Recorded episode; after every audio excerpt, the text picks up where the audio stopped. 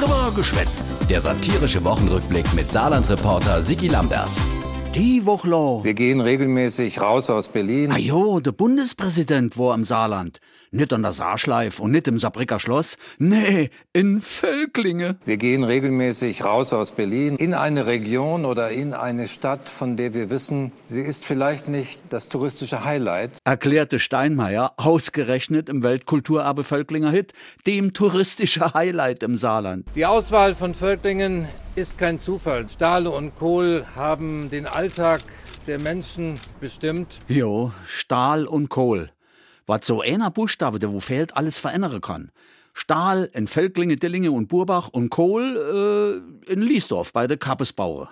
Schwerindustrie entlang der Saar. Ich finde, manchmal wird etwas mitleidig auf die Länder geschaut, in denen noch Stahl hergestellt wird. Äh, das Kind sich aber ganz schnell ändere, wenn es im Saarland Klappe ging, grüne Stahl mit Wasserstoff zu produzieren. Wenn der ehrgeizige Zeitplan eingehalten wird, den man hier hat, dass man bis 2007 in eine neue Technologie der Stahlproduktion einsteigen will, dann ist man hier im Saarland weit vor anderen. Bis 2007? Äh, wie soll das möglich sein, Frank Walder? Die Möglichkeiten sind eng. Mm, aber echt. Insgesamt hat sich der Steinmeier in deine drei da in Völklinge betont präsidial bis pastoral ausgedrückt.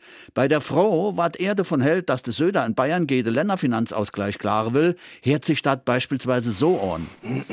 Ja, ich glaube, wenn man die Geschichte der Bundesrepublik betrachtet, dann war der Länderfinanzausgleich eines der entscheidenden Instrumente, um einigermaßen gleichwertige Lebensverhältnisse herzustellen. Was übersetzt heißt, es gehört mittlerweile zu Bayern wie die Letterbox, dass der CSU-Ministerpräsident vor Landtagswahlen ankündigt, gehe der Finanzausgleich zu klare.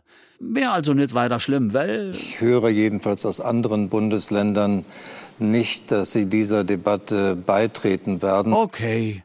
Und dann hat der Bundespräsident noch eine Botschaft für all Politik- und Demokratieverdrossene. Für all, die wo sich von der Politik nämlich verstanden und vertreten fühle. Politik hätte eben viel mit Kompromisse zu tun. Es liegt nicht immer daran, dass wir eure Argumente nicht kennen. Es liegt manchmal eben auch daran, dass Politik eine Entscheidung treffen muss, die nicht jedem Recht geben kann und jedem zu einem Vorteil verhelfen kann. Oder wie der liebe Frank Waldermann an anderer Stelle gesagt hat. Wer Politik macht, äh, verursacht Positives.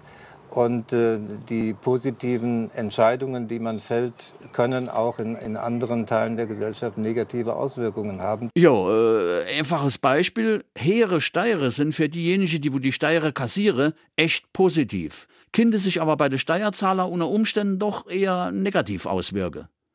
Naja, irgendwie, ich weiß auch nicht. Gut, Hauptsache Völklinge ist mal stamiert gern. Komm, geh mir bloß fort.